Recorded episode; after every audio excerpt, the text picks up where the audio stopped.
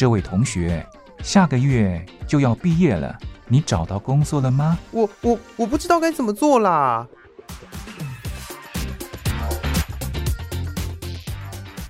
想找工作，却不知道该从何着手；想换跑道，却不知道自己能不能做得来。收听职业相谈所，让各行各业的前辈为你指点迷津。在职场上迷路的人啊，一起来寻找你的栖身之所吧！欢迎收听职业相谈所。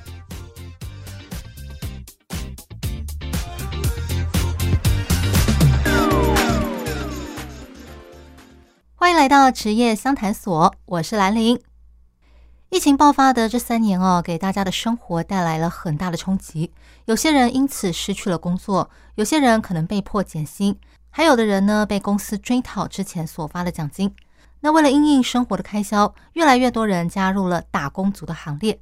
因此，今天节目就邀请到了一位打工达人陶哥。他不但拥有非常丰富的打工经验，而且他做的工作都很特别哦。那我们就赶快来听他分享那些有趣的工作经验。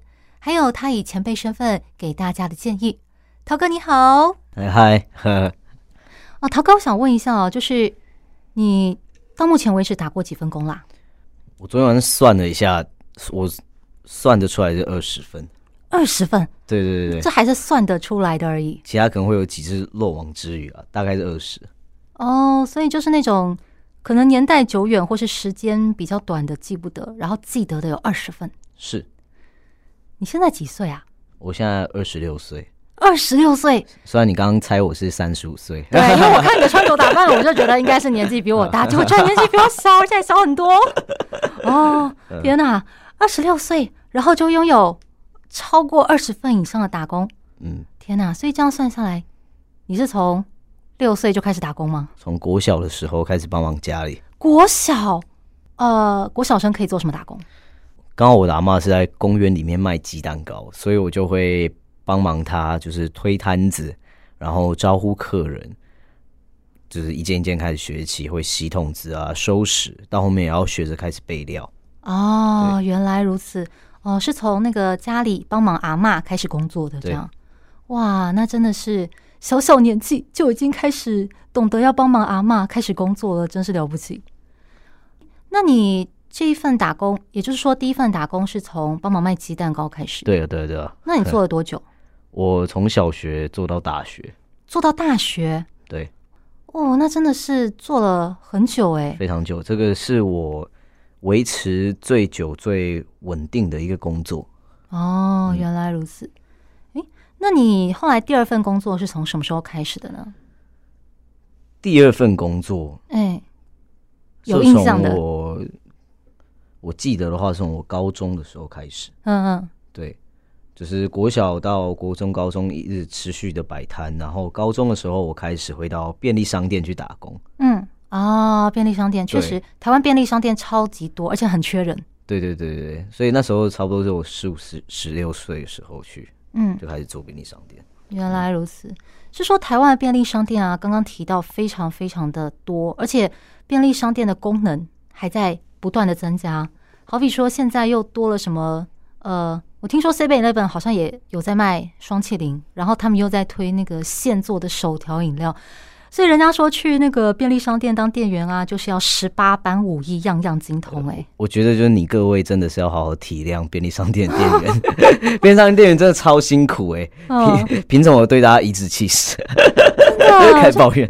真的，你知道，虽然便利商店很多，可是我听说店员真的很难做，因为他们要做的事情实在是太多了，而且还在不断的增加。对对对，十八般武艺需要样样精通。那你在当店员的时候啊，你有没有觉得很辛苦？因为工作类型很多。呃，我我觉得，在我做便利商店期间，我总共目前总共做过三家便利商店。嗯，然后比较稍微有印象的是。我在某一家便利商店的时候，那时候就是生活也是过得挺苦的，所以就是自己要靠那种打零工去维生，这样。就其中有一份工作是那个副店对我非常的好，嗯，他就是每次只要时间到，他就会给我一箱就过期的面包，然后要拿回去吃。我记得那时候我就跟了一个常跟某一位同事搭班，他大概就是也比我早来三个月而已，可是感觉上他就已经超级老鸟了这样。然后我那时候上的是假日班，就是平日上课，假日上班。然后每次刚要搭班的时候，我就会整个晚上都睡不着，就是大失眠。而且我们上的都是早班，因为就是上班的时候呢，就是他的工作区域就会限缩在柜台那边，然后其他就会变成我的。我记得有有一次就是因为我上课的关系，那假日有时候还是要去学校，尤其是高三，所以我就必须要请几次的假。就有一次他在上班上上的时候，他就突然很不爽，讲说：“你都已经上假日班了，凭什么请假？那这样我就没假可以休了。”然后我就我就其实当下会蛮难过的，嗯，甚至就是在早上就可能人龙就是超多的时候，我要抱着就是空的鲜奶罐，然后要跑到后面的冰箱去拿牛奶，然后结果太急了，所以就是。就跌倒，嗯，当众跌倒就，哦，跌倒之后就那个那个老鸟就是白痴，路都不会走，哇，对，这这些就是人情冷暖是印象比较深刻。然后后面其实很感人，是过了一年吧，有一天我在摆摊的时候，那时候我已经没有在那家便利商店做，我记得有两次，当时那个副店长还会突然出现，然后就骑着他的小绵羊摩托车，然后就。前那个脚踏就载着满满的面包来找我，oh. 然后过两年之后，我就巧遇以前的同事，他说：“你知道吗？那个老鸟没做了。”我说：“为什么？”他说：“被副店赶走。”我说：“为什么？” oh. 他说：“因为副店说他都一直欺负你，可是明明就没有，对不对？” Oh. 我当下我就没讲话，我就让这件事情过去了。副店都看在眼里，真的。而且我觉得那个老鸟他应该不止欺负你吧？感觉他个性很糟啊，他应该也有欺负别人吧？差别只是在于别人会不会讲而已。对，我觉得就是会比较敢发声的人，大家就会比较不敢去欺负他，嗯、去招惹他。嗯嗯，对对对，所以我应该还是被比较欺负的少数啊。因为你还年轻啊，那个时候。而且即便我，我觉得我也可以去体体谅他，就是。的确啦，我是我是做假日班，那可是如果我真的有请假的话，会耽误到其他人的休假时间。可是这个问题不应该放在我身上，你也不应该把情绪放在我身上。对啊，因为毕竟本来大家就是安排自己方便的时间来，嗯嗯，对啊，这个又不是又不是说你刻意不去上班什么之类的，这本来就是大家找自己方便的时间，对不对？那就是个人选择的问题啊。当然，如果我们今天是都是正职。然后，呃，你就领着正职的薪水，三天两头请假，那个当然另当别论嘛。嗯、那大家都是打工，嗯、当然就是按照自己方便的时间来啊，有什么好抱怨的？是，是，是，不然你找人顶啊，就这样子而已啊。所以做二十几份工作，有一个很有趣的是，在不同的行业，嗯，还有不同的地方的时候，就是会面对到不同的人，嗯，永远不知道就是今天要面对的是怎么样的牛鬼蛇神，或者是什么大善人。对，真的挑战好大。你看，像你这样的工作，就遇到了一个天使跟一个魔鬼，对不对？我我不会觉得他是魔鬼，嗯，我只是觉得他有他的个性，嗯，然后我也不会觉得他是一个坏人，他只是替自己着想，然后告诉我，只是用一个比较情绪化的方式告诉我，嗯，对。你刚刚提到说，你做陆陆续续有印象做过工作就有二十分，那除了刚刚提到的呃卖鸡蛋糕，然后还有便利商店的店员之外，嗯还有没有什么就是让你比较印象深刻的工作啊？我之前是美国学校助教。美国学校是在天母那边那间吗？不是，不是，不是，在北部的某一家美国学校。哦，对对对。然后在那边也是比较印象深刻的是，就是这样子听下来，一个不辛苦的人不会才二十六岁就做二十几份工作，嗯、所以我是辛苦的人。嗯，然后在那边其实就会。对于这种阶阶级啊，就是更有感受。比如说，我其中一个学生是某一个国家在台湾办事处外交官的小孩，哇，就是这会读美国学校，很多那种家长都是家大业大这样。嗯嗯。然后有一次中午的时候，我就想说，就是跟大家跟小孩子聊个天这样。嗯。然后我就走走走走聊聊聊，然后就走到那一对小孩面前，这样我就看着姐姐，我就跟她聊天，我说：“哎。”你的午餐看起来好好吃哦，然后说：“哎，对啊，真的很好吃。”我说：“嗯，那谁帮你准备的啊？”然后脑中可能就先想好，跟什么阿姨啊，还是家人啊，嗯、或者是妈妈。嗯嗯，对。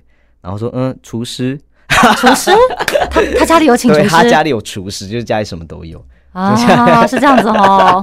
你刚刚讲说那些小孩子都是非来自非富即贵的家庭的时候，我脑海中浮现的是，呃，好比说帮佣。或者是那个女佣之类的，没想到竟然是厨师，每一个都是小祖宗捧在手掌心上的那种。对对对对对，还会有小孩子就是以老板的一个范儿，然后跟我讲话。我想说，哇，这么小就很多很多人都会这样，真的真的。天哪！所以那所美国学校，它是聚集了外国驻台单位外交官的小孩，还有什么来历？有些就台商啊，或者外商、外商公司的一些就是孩子们，嗯，或是。台湾的一些也是一些外商公司的高干，嗯，嗯，他们的小孩子会在那边。哇，那这些孩子除了出身富贵人家之外，是不是也是很多不同国籍啊？对啊，然后里面主要使用的语言就是英文，嗯，里面就是各种肤色，然后各种轮廓样貌的脸，就是都都会有。然后大家的英文程度真的会慢慢变好。那即便在每年每个学期，其实陆陆续续。都会有一些公立学校，就是我们台湾公立学校的孩子里面转学进去，嗯，然后他们可能刚进来的时候中文都讲的好好的，嗯，然后就随着时间开始中文就会变得怪腔怪调，然后到后面就会慢慢的丧失中文能力，到后面就只讲英文，哦，被影响了，对，被影响了。那你在那边做的工作是什么？助教，助教。我在里面的中文课当助教，同时也有在里面。的社团时间就是协助，因为蛮多社团外聘老师他不见得会说英文，嗯，所以我就要帮忙翻译，再加上就是孩子、嗯、他们可能一个礼拜就来一两次，孩子也不是太熟，所以还要帮他们管理小孩子，嗯嗯，对，哦，原来如此，所以是国文课的助教，然后再兼当老师的翻译这样子，嗯嗯嗯，哎、欸，虽然说这是打工，可是我感觉门槛很高、欸，哎，要英文程度很好吧？啊，还还行啊，嗯、对对对。你大学是读英文科系的吗？对对对对对。啊，原来如此。啊，确实，英文好的话，真的会比较容易找到工作。哎，我看现在很多工作真的都很要求语文能力。嗯，刚好就是在大学的时候，其中一个工作是在学校的国际事务处工作，嗯、所以就是要担任学校里面呃外国学生以及各个处室，甚至学校的一个桥梁。然后后面这个工作做，刚好我就是在工作上面也是，就是一直在做这些外国学生的事，有时候还会帮忙学校翻译一些东西。然后我私底下也是很喜欢办那种各国那种聚会，这样，所以就是那时候过这样的生活，导致我好像全职的都在处理这些外国学生的事。所以有时候半夜睡觉会接到说：“哎，我现在车祸，你可以帮我处理。” 然后我还要帮他们，甚至和解什么，还要帮他们打那些什么和解书，因为可能对方是台湾人，又不见得怎么就鸟事一堆，真的。哇，你简直是保姆哎、欸！我觉得 保姆经纪人的那种感觉。天哪，那这样说来，等于说你跟那个外国人共事的经验丰富吗？不管是小孩子还是学生，这样，或是老师，嗯嗯嗯，嗯，教授。哇，哎，感觉真的很有趣哎，因为你知道，就是。一般大众语文程度那么好，所以有时候可能在街上，因为像台北外国人就蛮多的，特别是你去一些呃知名景点，什么一零一啦、中正纪念堂之类的啊，就会看到一些外国人讲日文的日本人，然后欧美人什么的。虽然很想跟他们说 “Welcome to Taiwan”，然后我带你们去品尝一下台湾美食吧之类的。但是那个英文程度不好，就他们如果不说中文，我们也没有办法跟他们交流，只能默默的报以关爱的眼神。对，所以就觉得哦，能够跟那个外国朋友拉近距离，然后跟他们介绍台湾的美好，真是很棒的事情。我很想这么做，但是我没办法。可是想象，如果你今天在一个国家，嘿，就是一个非中文。非中文体系的一个国家，嗯，然后突然有一个会说中文的人过来说：“哎、欸，欢迎来到这边，来，我带你去吃个饭。”你应该也会吓到，会觉得啊，这个人真是热情啊，这样子，会有点提防吧？嗯，对，那好吧，台湾不就是以那个治安良好闻名的吗？是啦，是啦，是是，是，嗯，对啊，那个之前有外国人说，哦、呃，在台湾好像把什么包包之类的钱包忘在餐厅里了，嗯，啊、呃，结果后来想到再回来拿，东西还在。对，然后就登上新闻了。在我们台湾会觉得这是很普通的事情啊，可是，在外国人就觉得 amazing。我其实之前有两年的时间，很常飞到一些东南亚岛屿上面，然后也是从事一些就是无偿的一些义工的工作。嗯，然后在我待的一些地方，它相较我们现在身处的地方，就是资源性没有那么多。然后甚至我之前在路上也是直接被抢劫，直接被抢劫，直接被抢劫。我天哪，是什么小巷子里吗？就在路上，就在路上，连我只是想说，靠着墙壁接个电话，就是小心一点。嗯、然后就后面就有人直接是两个小孩子，就未小孩子未，未成年骑着摩托车，然后就直接把我的手机就是抢走，然后还抓上我的脸，我的眼镜还弹到眼镜还弹到对接。哎呦喂呀，天哪！所以这个、嗯、好可怕。相较起来，我们这边它这治安真是很棒。是哪个国家啊？我那一个地方大概是印尼，印尼的某个岛上。嗯嗯嗯。啊、呃，确实，印尼它有一些岛是比较比较原始的地方。嗯嗯嗯嗯。对。哇，天哪，好可怕哦！这么小就已经懂得飞车追逐强盗了。对啊，可是其实就是如果这个再讲深一点的话，地方其实会有很多的一些人蛇集团，然后会用一些毒品啊之类的方式去控制这些小孩，嗯、然后来用他们来赚钱。嗯，所以这些都是就是一个这是一个集团式的犯案。哦，对对对，原来如此。这样说来的话，感觉还是那个美国学校的孩子们应该相对单纯一些吧？不不单纯吗？这个单纯，你比较的对象是谁？因为你刚刚讲的那些美国学校的那些可爱的孩子们啊，我感觉一个个就是很有教养的小公主、小王子们。就我觉得单纯可能是要看面相，比如说我在印尼就是遇到的小孩子们，他们可能物欲或者是行头的比较就不会有我们这边孩子。再来的激烈一点，哦、对对对，哦、所以单纯我觉得还是要看面相啊，这样子哦，对对对，哦，所以这样看来，就是你的这个打工经验啊，让你有很多跟外国人相处接触的经验呢、欸。对，嗯嗯，哎、嗯，那你在跟这些外国朋友相处的时候，就是你大学在那个国际事务组打工的国际事务处处国际事务处处室，嗯。那边工作的时候，哎，那你跟那些外国朋友就是相处的时候，有没有发生什么有趣的事情啊？你刚刚不是说他们出了车祸都要找你，感觉他们很依赖你啊？就是我们就变彼此生活的一部分啊。嗯，对。然后我觉得有趣的事的话，就和朋友一起聚聚在一起，当然就是都会是有趣的事。如果要讲一些。印象深刻、比较特别的事的话，嗯，我不知道这个国籍要不要把它藏起来。没关系，你可以讲，我们猜。对，你可以讲，我们自己猜这样子。哦，我就我就把国籍隐藏起来，让你们自己去猜嘛。嗯嗯。好，OK，好。呃，比如说之前我在工作的时候，那曾经就有发生过一个案子，就是某国的女生啊，就是她走在路上的时候，她就好像发现后面有人跟着她。哦。然后后面才知道，原来是有一个台湾男生，嗯，就是会有点就 stalking，就是走在他后面，就有点跟踪他，而且也不是第一次。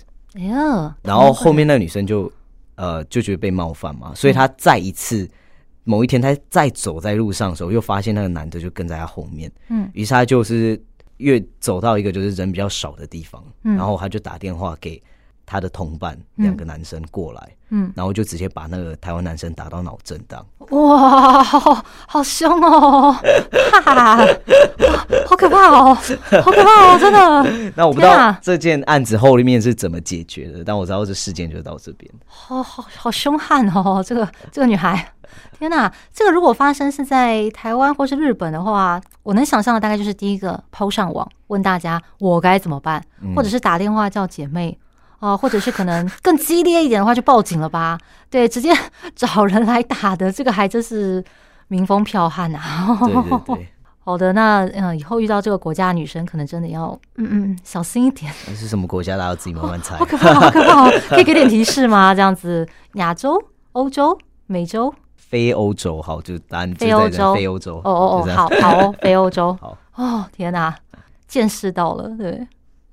哦，那除了像这种就是可以结识很多哦外国朋友的打工之外，对，还有没有什么有趣的打工啊？之前我做一份工作，是在我把公司名字也藏起来。好好，没关系，没关系，你讲。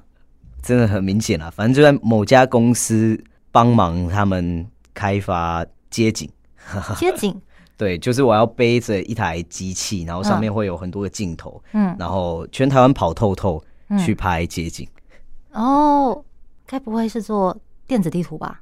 对对对对对啊！我知道了，全世界在做电子地图的不就只有那么两家而已吗？啊，对对对，这样大家都很明显了。这样子，我没有说是哪一家。哦，好哦，街景地图啊！哎，我之前有看过，哎，就是有一次我在那个小巷子里面买早餐的时候，嗯，我看到有一辆车开过去，然后那一辆车啊，对，就像你讲的，它也是盖着，它也是带着很多的那个摄影器材，嗯，对。然后就想说啊，那个就是传说中的街景车，不知道有没有拍到我嘞，开心这样子啊。可是我出来买早餐，我穿的很随便，很邋遢，就觉得 我我不知道我想不想在那个街景地图上看到我自己。他即便拍到你，到最后他人脸会马赛克。哦哦，对对对，确实是。可是重点是我只看过街景车，我还没看过街景人的、嗯。是人，然后就是背着那个差不多二十公斤的机器，然后那台那台机器就要价不菲，就是要好几百万。所以你就在那个大街小巷这样走？对，就是一直走，爬山啊，哦、哇，超累，真的、啊、都不能停下来。可以适时的停啊，毕竟。不能让自己的身体受不了，嗯、但它就是会有规定说你一天要走多少。嗯嗯，就通常是至少要十公里。十公里，对。你这样一天下来大概要工作多久？呃，其实是看四季跟天气决定。嗯，就是有有下雨就绝对不能走，而且即便就是天气很好，但是它就会泄露机密。不会啦，不会啦的。但是它就是跟那些。太阳的角度有关系，所以它是还是有限制的。这样哦，哎、欸，意外的讲究，哎，不是说那个哦，我今天给你个地图，然后你就按照这个地图给我走，不管你是靠左靠右或者是什么的都没关系，反正你按照这个地图给我走完就行。他还要考虑到那个太阳的角度或天气之类的啊。对对对对对，其实他没搞很多这样子哦。哎、嗯欸，这样所以这样才能确保拍到的影像是清楚的，这样吗？拍完之后也不确定这些影像可不可以用，就是要他们回传到就是他们其他国家的那个总公司，嗯，然后有他们那边的那边的 engineer，嗯，就是一个一个去处理这个影像，然后才才能知道，嗯，就是这个影像可不可以用，即便只是过程是那么的讲究，嗯，对，原来如此。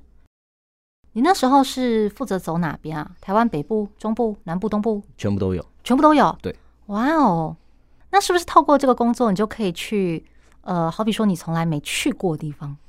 对啊，就像是我走那种，像有走大坑，嗯，大坑是我个人觉得我这辈子没有事没事的话不会到那边，或者说到走完八卦山的每一条路，哇，对，八卦山大佛八卦山，对对对对，对我我觉得我这辈子就是如果没有遇到这份工作的话，我不会走到那边的。还有很多地方啊，就是比如说台北市的各个河滨公园，我没事吃饱太闲去走河滨公园干嘛？哪 会？哪会啊？很多那个你不知道，很多人就是很喜欢那个下了班之后，然后去那边散散步啊，运动一下。现在人都很注重保养的呢。那是去家里附近河滨公园，可是你不会把大台北地区所有的河滨公园全部走完，而且还在大太阳底下啊，然后还要背着二十公斤，然后 价值上百万的器材。哦，对对对对，确实确实这样就不。会了，对哦，没关系，你可以把这个，因为河滨公园景色都很美嘛，那你可以把它记下来。就是好比说，将来如果要跟朋友一起来露营，或者是交到了女朋友，要带她来看美丽的夜景什么之类的，就可以带她来这边啦。河滨公园哦，一个不为人知的 VIP 位置，我带你来看，多棒！你把这件事情想得太浪漫，太浪漫了吗？当你就是要在。体感温度四十几度的高温，然后又那么重，背到肩膀都超痛。然后你你知道你自己还有五个小时要走，而且还大爆汗，然后你开始头晕的时候，哦、事情事情就就不会有那么多粉红泡泡了。啊、这这这这这样子哦，走到你就是觉得生不可恋的。哦、然后所有景色都长得一模一样，还会有蚊子来叮你的时候，你就不会这样想。哦 我哟，好吧，这个这个工作好像真的有点打破了我的想象，因为之前邀请过来宾啊，他们都说，他们有些人会因为工作的关系去一些自己没去过的地方，那他们可能就会在这个地方哦找一下当地的那个美食店家啊什么的，就觉得哎，这是一个探索新地点哦，探索新店家的一个好很有趣的方式，对，就觉得这是工作当中的意外收获，对，但是。对，对你来说好像不是哦。呃，这个收获也有啊，也有，只是只是这份工作有非常多的收获，每一份收获的比例不同。嗯，那刚刚讲的也有，我也遇到很多就是在地很棒、很淳朴的人，嗯，这些印象也是非常的深刻。嗯，啊、哦，街景人哦，真有意思哎，真的，以前只看过街景车，没看过街景人，现在真是长见识了。对，而且就是这就是全台湾其实。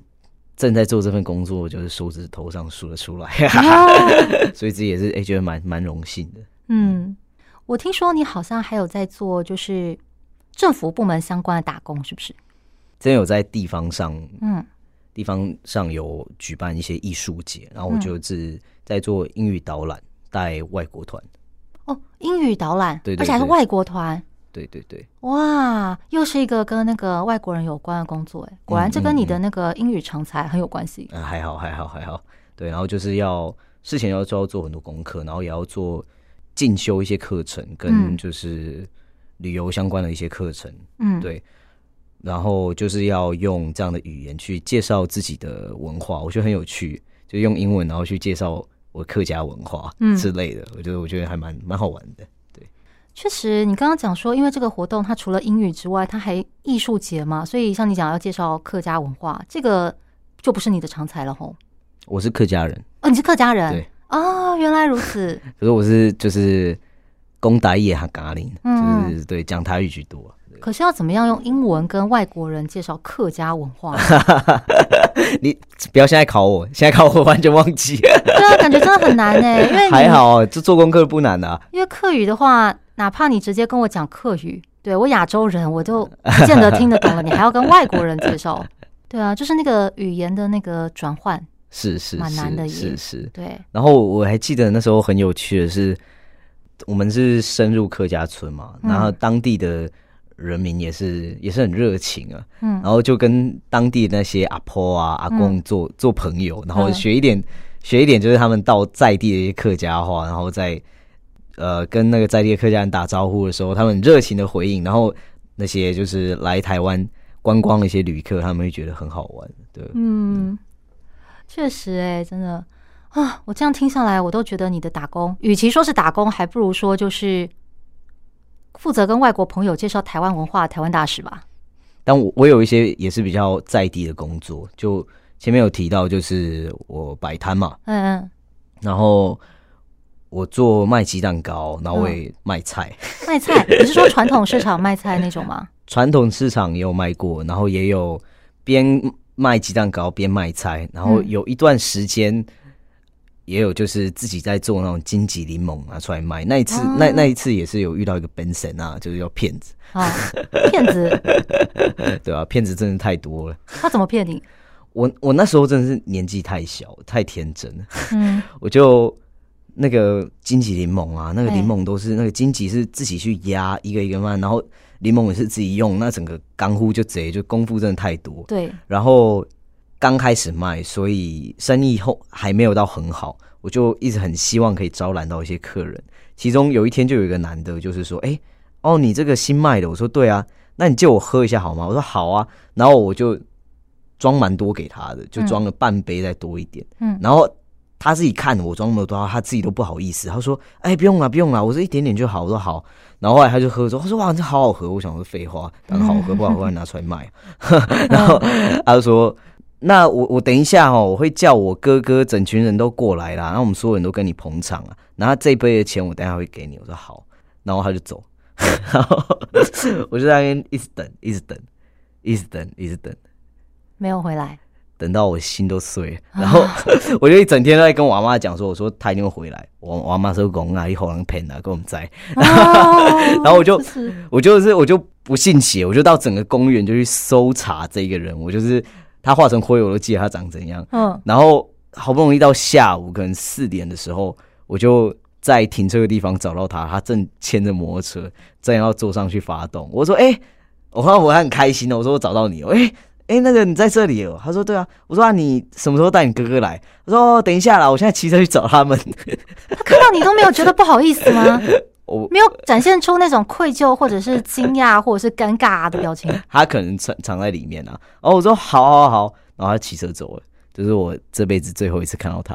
啊，真是的。哎呦。不想买就直接讲嘛，或者说，嗯，好，我下次再考虑之类的。就我对于那种如果是呃没有打算要买的东西，我可能说，哦，那我我再去转一下，我再考虑一下，嗯，没有必要撒这种谎吧，嗯，什么我待会儿会带人来买什么之类的，不需要这样啊，又不是说他不讲，然后你就会跟他要这杯饮料的钱，也没有吧，干嘛这样骗人？我可以请他，其实没关系。对啊，而且你本来就是要请他试喝的啊。对，我其实就是回想这件事情，我不会。真的有一种，好像你怎么竟然敢骗我？我反而会觉得这件事情是还蛮有趣的，就是把自己就是站在我的立场，然后把自己投入到对方的角色，然后再在第三方的角色宏观的去看这件事情，我就觉得它就是一个很有趣的事情，就像是一个很诙谐，其实。嗯是哦，对我觉得是很诙谐的，你很平常心看待啊，嗯，我觉得很好玩这件事，嗯，就是如果今天如果换作是我的话，我可能没办法，就是当着一个人的面前，然后。乱讲话，哦、其实乱讲话也是一种艺术，它是一个哲学。哦，是这样吗？我觉得像你就没办法乱讲话。对，你知道电，你知道那个广播电台主持人有偶像包袱，哦、对，我们不能乱讲话的。对，我乱讲话部分都被我剪掉了。嗯，然后回到家应该就是拿着垃圾桶开始喷一堆，呃，喷完之后舒服一点。对对对，没错没错。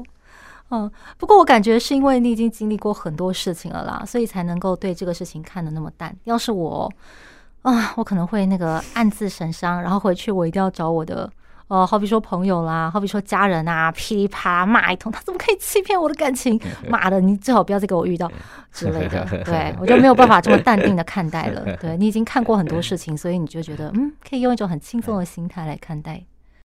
好，那碍于时间的关系，今天的节目呢，先进行到这边。今天我们听陶哥讲了很多，就是他非常特殊的工作经验。那下一集我们会继续聊聊他是在哪里找到这些工作，还有他是如何应征上这些职位，有没有什么秘诀可以分享呢之类的。如果你也想要找到适合自己的打工，那就绝对不能错过下一集哦。最后，我们来听茄子蛋所演唱的《浪流连》歌曲过后，不要走开，我们马上回来。Catch music，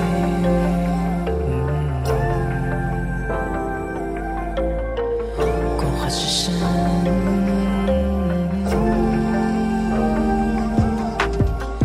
Catch music is my life，光华之声，掌握幸福人生。光华之声。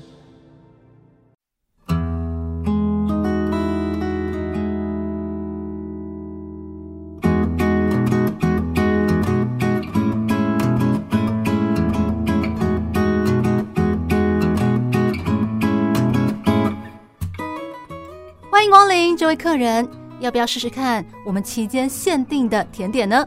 哦，期间限定的啊？对，这是老板为了特殊节日做的，每一次的口味都不一样，只有现在才有卖哦。要不要试试看呢？好啊，那给我来一份吧。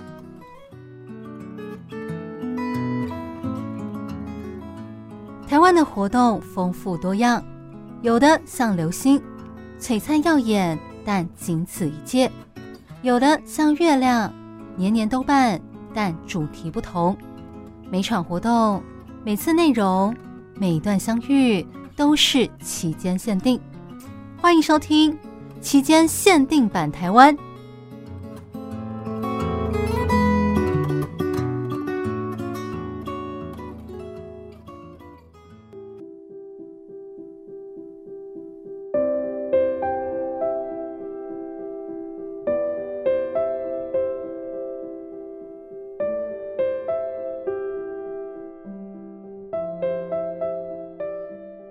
来到期间限定版台湾，我是兰陵。